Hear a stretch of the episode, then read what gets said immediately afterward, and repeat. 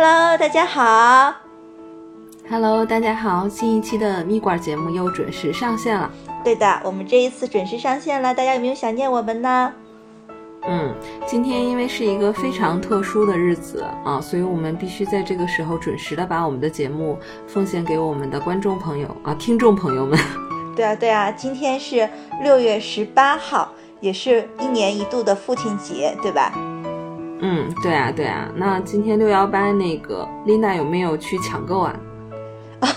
沈兄不是父亲节吗？先说父亲节是吗？对啊，我们先送给，把我们的真诚的祝福送给我们的所有当爸爸的听众啊！祝愿天下的爸爸们都幸福快乐。嗯，啊，那我们要重录吗？不用不用，你知道我们都是一刀切的，嗯，我们是很真实的。好吧，我们就是这么一个真实的节目。对啊，对啊，对啊。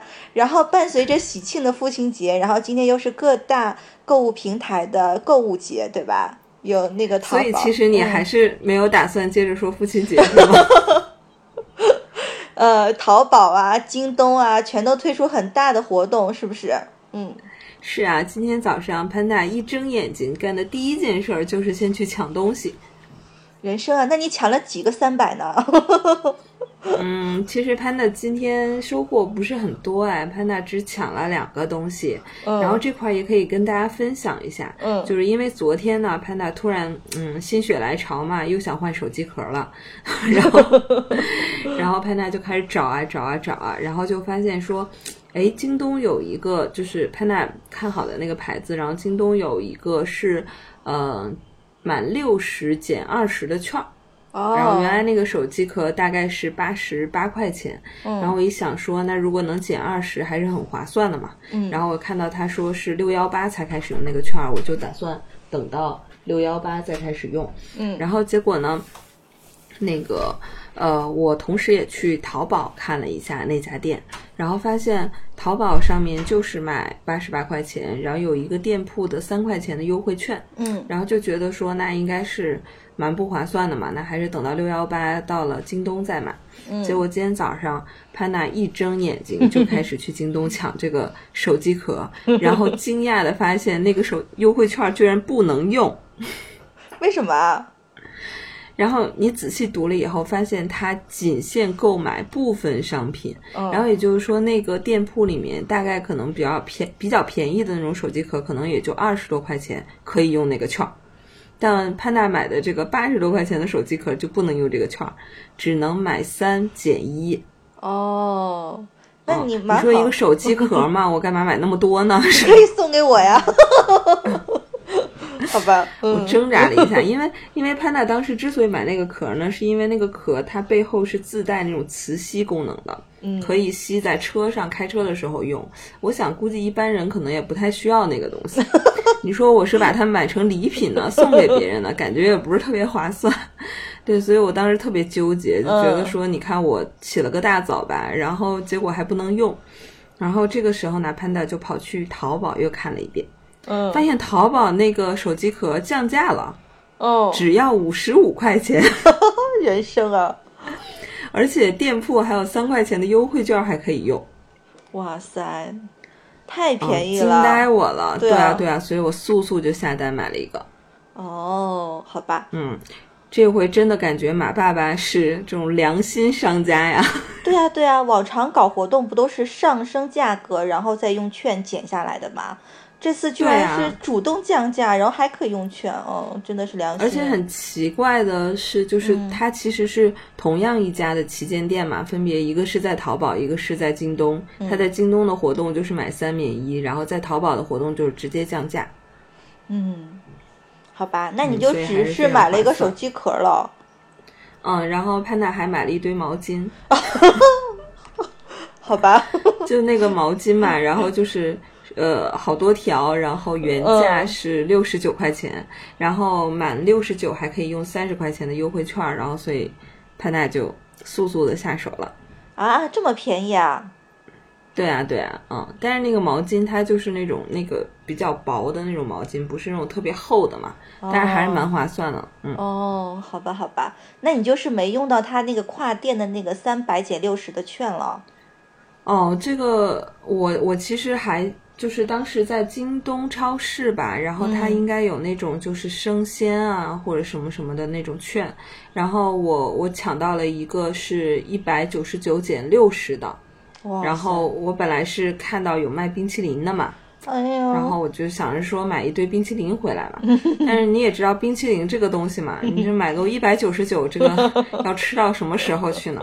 然后我就挑了一些比较贵的冰淇淋，比哎呦如，什么传说中的马迭尔冰淇淋了，价值十块钱一根儿的高端冰淇淋，然后，然后但是也凑了很久，好不容易才凑够，然后发现那张券儿又不能用。然后也是醉了，就发现是说，你如果买冰淇淋的时候，可能是同一牌子的这一款就能用，另外一款就不能用。哎，然后所以你必须按照他那个券儿去凑啊凑啊凑啊。我最后凑了很多种组合，终于凑成功了一种。后来想着想着说，花个一百三十多块钱买个冰淇淋，压力也还是挺大。想一想还是减肥吧，所以就放弃了。好吧，所以又做了一些 组合运算，然后又放弃了，是吧？嗯，是的，嗯，那 Linda 有没有买什么东西呢？嗯、好吧，我这次的话就是买了一些很便宜的东西，然后正好可以用跨店的那个三百减六十，所以我买了两条裤子，呃，一双雨鞋，然后还有一个什么东西，反正四样东西，然后嗯，对啊，才两百多块钱，我觉得还蛮划算的。嗯，那还蛮划算的啊，因为其实之前我也比较尝试过在京东去买衣服嘛，但后来发现说好像算下来都没有在别的平台上便宜。嗯，对啊，对啊，好吧，所以这就是我和潘达在六月十八号父亲节这天的收获，是吧？嗯嗯嗯，不知道听众朋友们有没有也去抢？如果有什么经验可以分享给我们。嗯嗯，对啊。然后另外就说到父亲节，我们怎么也要说一个爸爸的事情，是不是？嗯，嗯嗯，哎，我先问一下、嗯 Linda，你你今天有什么表示吗？哎呀，我看我朋友圈里又有送红包的，又有送礼品的，那我就只能送问候了。那那我请问你爸爸回应你的问候了吗？呃呃，我爸爸还没有回应我的问候，因为他觉得我比较虚假。嗯，跟你分享一下 Panda 的经历啊。嗯 Panda 今天早上起来，然后就那个本来嘛，就是事先就是提前问了一下，嗯然后因为那个爸爸妈妈都不在身边嘛，嗯我想着是说，哎呀，正好借这个机会哈，是问候一下就可以了。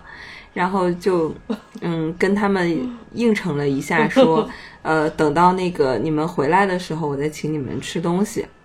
嗯，哦然后结果嘞，大概到了中午的时候，我突然看到了一条惊悚的朋友圈啊，对，是我啊，你也看到了是吧？对，我就被那个朋友圈吓到了，你知道吗？对对对，就是 就是我舅舅发的朋友圈，又有吃，晒出了又有那么多钱晒出了他的，对对对对，他大概价值将近两千块钱的红包，然后以及一顿大餐。我当时就心里特别惊悚，觉得这要是被我妈看到了该怎么办呢？啊，所以速速让我老公又补发了一个红包。好吧，那是不是也很巨大呀？哎呦，那我是呀，敢不巨大吗？你说你发个一百、二百的，你这个跟朋友圈也没有办法比啊。哎呀，完了完了，好像，太吓人了！你们这个出手也都太太大了。嗯，没事儿，还好你爸爸可能不看朋友圈。对，我也觉得是。哎呀，所以他就觉得我很虚假嘛。嗯，好吧。那那个小粽子的爸爸有什么礼物吗？你再给他发个什么红包之类的，再补回来。嗯，嗯没有考虑。嗯，我我也是虚情假意的问了一下，说今天有什么想买的，我 我来给你买单。嗯，然后他爸爸拒绝了我说，啊，我没什么想买的，但是我不知道他心里是怎么想。他想，嗯那还不如给红包是吧？你还让你老公发红包，那你老没有我我转给了他一个红包，让他发了过去。好吧，好吧，否则我想，我想你老公要亏死了。嗯，对啊，所以我也是送他一个人情嘛。嗯嗯嗯，好吧。那其实最近有个娱乐圈的爸爸也很忙哎，这个爸爸就是黄磊。嗯。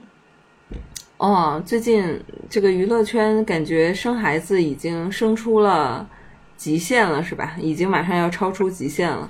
对啊，黄磊也顺利的生了第三胎。对对对，现在感觉生二胎是标配嘛，然后又有很多明星都纷纷生第三胎。哎，好吧，嗯，就是孩子的数量也是人生的赢家。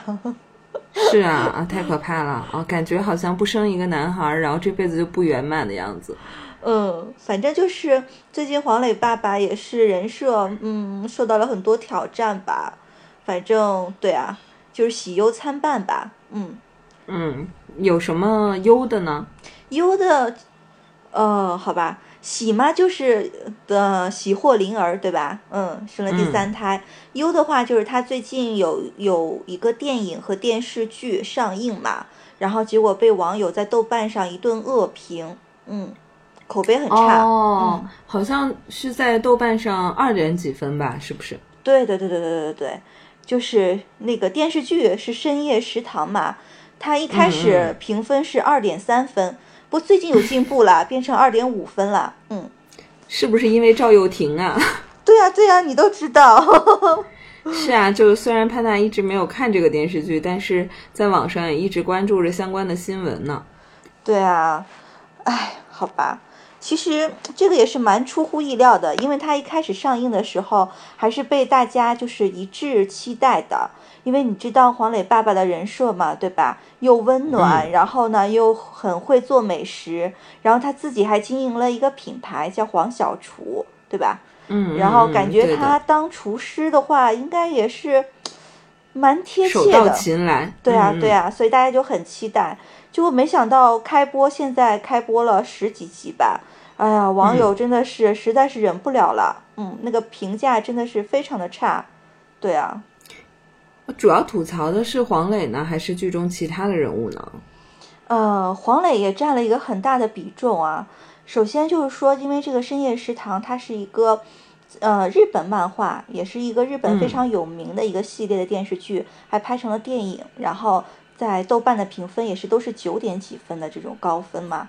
所以本来就拥有了一大堆的粉丝，然后但是呢，就是他被引入国内以后呢，首先被大家吐槽的就是，嗯，没有本土化，就是感觉大家像在一群人在 cosplay 在演这个电视剧，嗯，就是我看那个剧中黄磊穿的衣服都还是那种日式的感觉，是吧？然后做的菜，因为我刚才。刚刚看了第一集，看了一点点嘛，然后感觉也是那种日式的豆腐汤啊，什么什么之类的。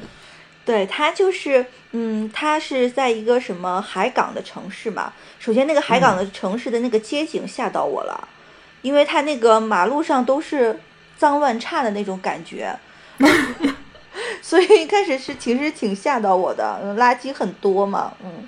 好吧，然后就在这么一个脏乱差的这个环境里，然后有一个这样的一个日式的居酒屋，然后呢，这个日式居酒屋的那个营业时间又是从晚上十二点到凌晨七点钟，嗯，好吧，然后呢，这个这个居酒屋的老板，然后出来一看，就肯定是日式的服装嘛，然后同样跟日本的那个电影里面是一样的，就是脸上有一道疤，那感觉是一个蛮有故事的一个老板了。然后，但是黄磊爸爸，你知道又胖胖的，然后又过于 过于温暖吧？温柔 对，演不出那种就是有点沧桑的那种感觉，就是感觉心里没有故事。对，就是很温暖。然后，所以他们就开玩笑说，那道刀疤是不是炸油条的时候崩的？感觉可能性很大哦。对啊，然后，然后。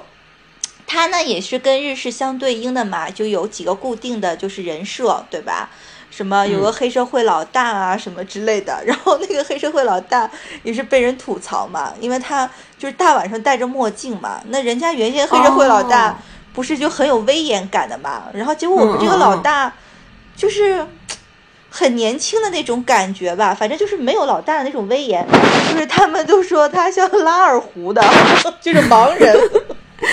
哦，我我给你分享一下，因为我刚刚在我们录这次节目之前，我看了一个开头嘛，然后就是那个黑社会老大进来了，然后就是看上去就就一直在说我要吃烤香，要吃红香肠的那个，然后他坐在那儿，我当时就在想说他背后一定有什么故事啊，因为当时还没有揭示出他的身份是黑社会老大，嗯，我看那段的时候就心里在想。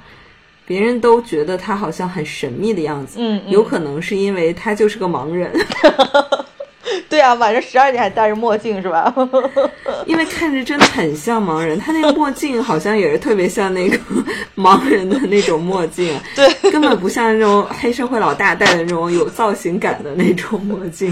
对啊，然后他而且面无表情，然后好吧，这黑社会老大感觉在中国应该感觉蛮市井的，对吧？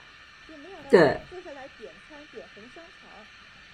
黄磊还问他是不是要切成八爪鱼的形状？对，是的。就感觉，嗯，好吧，很出乎意料嘛，就是感觉。然后紧接着就是他第一集的话就是泡面三姐妹嘛，那你应该看到吴昕了吗？哎，我还没有看到吴昕呢，但是我看网上对他吐槽很多哎。啊，对啊，对啊，吴昕本来是想演一个就是日式的那种。就你知道呀，日本很多女孩子就打扮比较夸张嘛，就戴很多那种很大的头饰啊什么的，就很可爱的那种形状嘛。但是吴昕，嗯，好吧，可能是高清摄像机的原因吧，就脸上的皱纹啊什么的都拍得很清晰。然后 因为已经不能算是女孩子了，是吗？对，就演得很，就有点沧桑感觉。然后，但是这三个姐妹坐下来，不约而同点的都是方便面，知道吗？点泡面，哦，好吧，所以这个泡面又是被网友很大吐槽的一个点，嗯，这是什么牌子的泡面嘞？呃，他倒没说什么牌子的，然后呢，那个黄磊呢就说：“哎呀，我新进来一坛，呃，老坛酸菜啊，给你们做一个 老坛酸菜面吧。”然后镜头一个特写，他拿出一个坛子，上面写着“统一老坛酸菜”，然后。他就开始煮这个方便面了，知道吧？就是，嗯，他煮面的时候，大家还是蛮期待的。你知道，因为有很多韩国的电视剧其实都是煮方便面的嘛，嗯，对吧？然后很多都是什么女主角煮给男主角吃啊，或者是那种的，就煮出来还是蛮有食欲的，对不对？是的，是的，嗯。然后我们这个，呃，黄磊、黄小厨就开始煮方便面了啊。然后就是一开始镜头拍的，就是他那个调料盘里，感觉还蛮专业的，最起码就是里边盘子碟子还蛮多的。虽然看上去就是像红辣椒啊什么那种，没有白胡椒粉啊什么之类的，但是感觉就阵势很强大嘛。然后他就开始起锅了，就是开始炒辣椒，你知道吧？网友点评很像那个做什么四川火锅底料，你知道吗？然后。就在那炒辣椒了，开始，然后就是炒完辣椒以后呢，然后呢就把那个一就是开水倒进去了，你知道吧？然后里面就变成那种红红的油油的汤，嗯，红油汤。然后紧接着就把那个面饼放进去了，然后很雷人的是，他紧接着就把三个调料包全都撕开扔进去了，包括那个蔬菜包也扔进去了，你知道吗？他不应该配点新鲜的蔬菜吗？我记得韩国电视剧都是切点土豆啊什么的那种，你知道吗？他把那个蔬 要要扔的话，为什么前面要多此一举，还要再炒半天辣椒？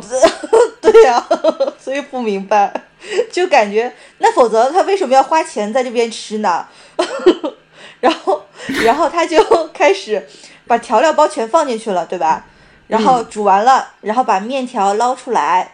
然后把那个红红的汤浇在上面，然后呢，嗯，放了三片牛肉啊，这三片牛肉还是蛮真实的，嗯。然后就紧接着就是把那个老坛酸菜那个坛子拿出来，然后上面放了一小撮的那个酸菜，然后网友又开始吐槽了，他说：“你不知道那个三个调料包里面有一个是酸菜包吗？你 你这个面买的是大兴的吗？还要再额外放酸菜，然后就把这个面端给这三个姐妹，然后吴昕的那个表演就亮了嘛，然后吴昕的眼睛瞪得老大老大，老惊讶的看着这碗面，太好吃了，嗯，就是那种感觉，像吃到食神做的饭一样，跟我平时吃汪涵代言的是不一样的。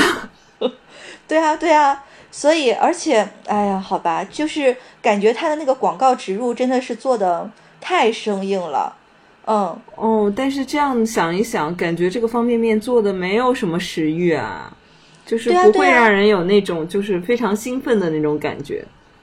对呀，就是很多网友纷纷表示吧，还不如韩剧里拍出来的方便面的感觉。对啊，然后就说这三姐妹是不是很懒，家里不烧开水的？其实在家里泡一泡应该也差不多，就是缺几片肉和酸菜嘛。嗯，对的，对的，对的。嗯，哎，说到这个，昨天潘达也刚刚看了一个电影啊，我觉得那个电影中的那个泡面泡的才真是有一点技术含量啊，而且还是挺有可操作性的。嗯，然后潘达给给琳达讲一讲，琳达也可以尝试一下。就是潘娜看的这个电影是金城武和周冬雨演的《喜欢你》啊。然后大家抽空也可以去看看，还蛮有意思的吧。金城武还是一样的帅了。然后，然后呢，在那个里面呢，就是两个人都是，就是金城武是那种，呃，是那种美食的鉴赏者吧，因为他是一个掌管着非常大的这种集团的一个人，他对于美食要求特别高。然后周冬雨是一个非常有天赋的这种厨师。然后里面又讲到说，呃，那个。金城武出差的时候，箱子里都放着一排那个方便面，应该是那个出门一 丁的那个泡面。他是他是卖面的吗？还是推销员？我估计也有广告植入的嫌疑。然后他晚上在床上饿了的时候，就是哪怕他白天吃了。诸多美食，他晚上在床上饿的时候，还是觉得说我要起来吃一碗泡面。但这个泡面是非常讲究的，它大概有若干个步骤。首先呢，就哎，我先问一下，Linda 平时怎么泡泡面啊？呃，首先第一步是吧，你得烧水吧。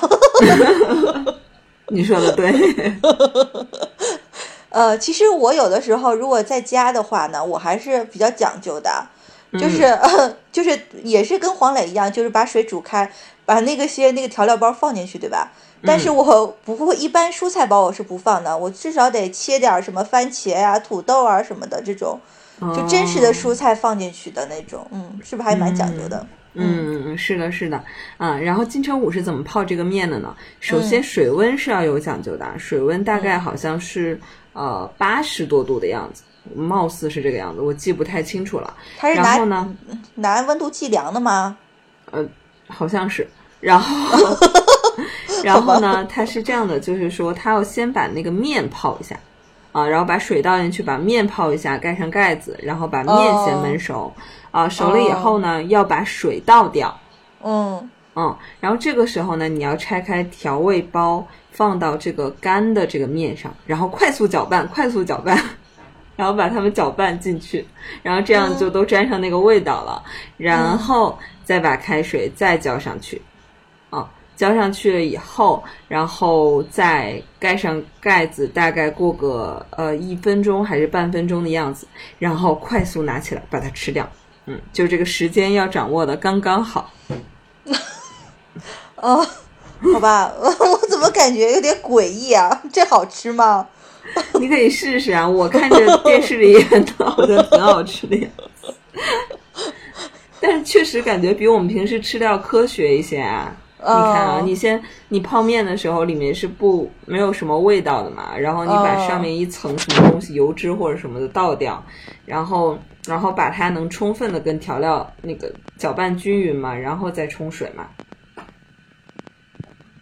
嗯。所以看上去好像是蛮科学的，是吧？然后我看那个，因为它在里面就是被抓到警察局的时候，然后警察正好要泡面，他也指导警察泡了一次这个面，现场演示了一下。我看警察吃的是挺香的。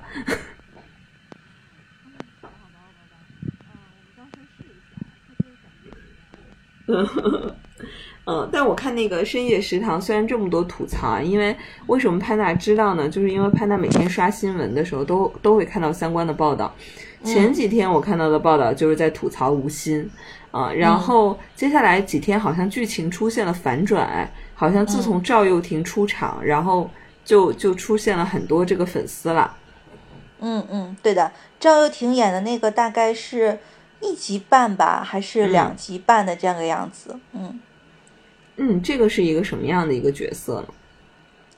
呃，赵又廷真的是演的非常好，就是说他演的是一个聋呃聋哑的一个爸爸，就是听不见声音，但是呢，他他可以说一些简单的字这样子，然后呢，他就是一个就是不认字的嘛，然后也是个穷苦人出身嘛，然后他就在码头上去给人当那个国际航海的船员，然后呢，他有一天在码头上捡到一个弃婴。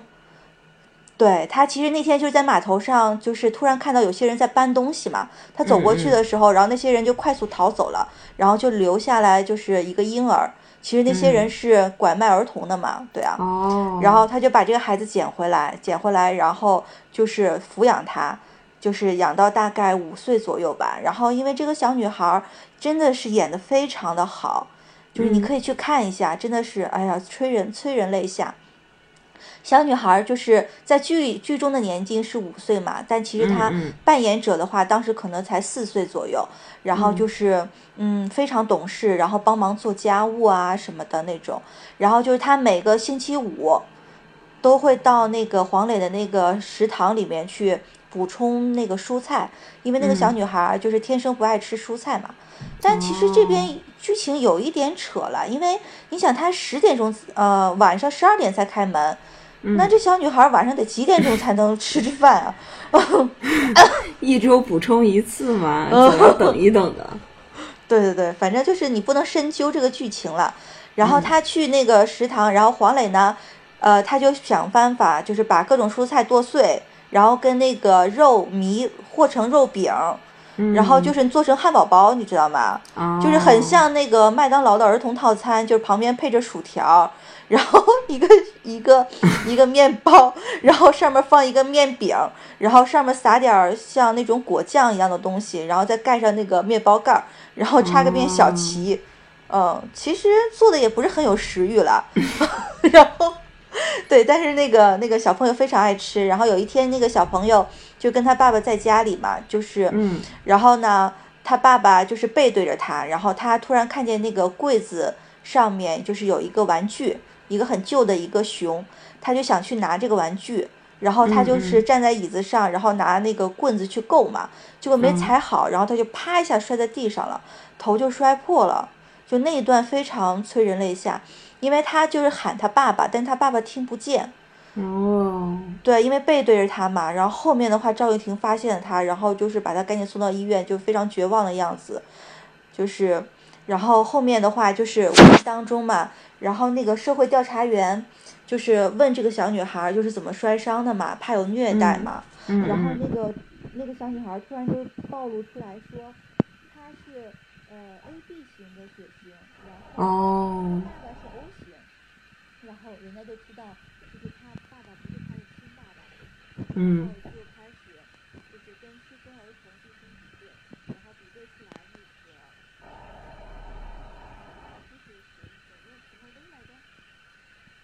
什么？戚薇啊？嗯。哦。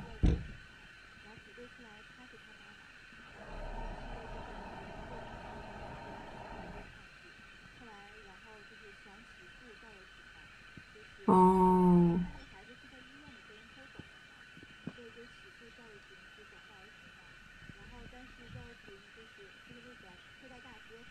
嗯嗯。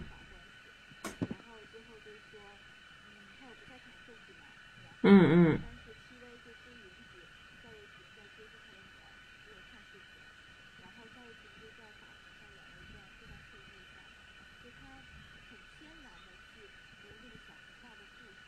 嗯嗯。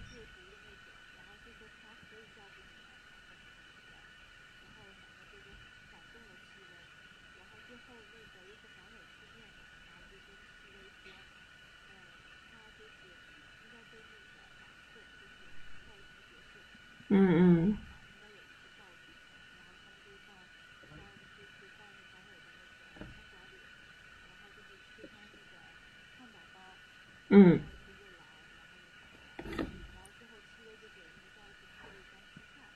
嗯。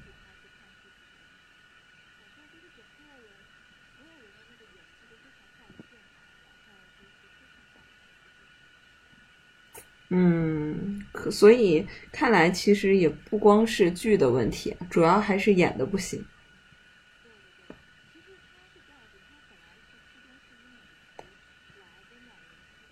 嗯。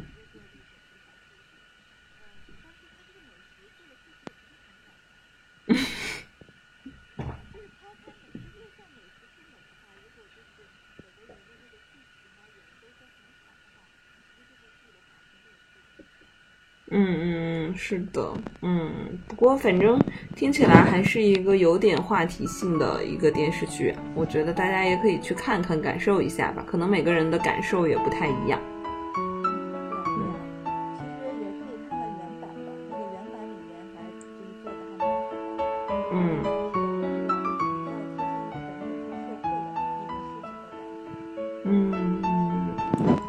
其今天在父亲节这样一个日子，我觉得大家都可以去看看赵又廷的那一段，唤起你心里对爸爸的一些回忆吧。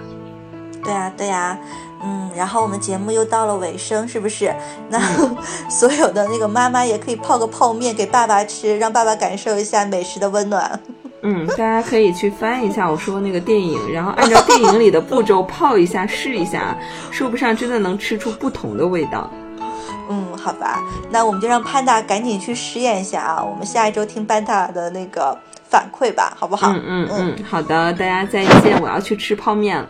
嗯，好吧，我们就再见啦，拜拜，拜拜。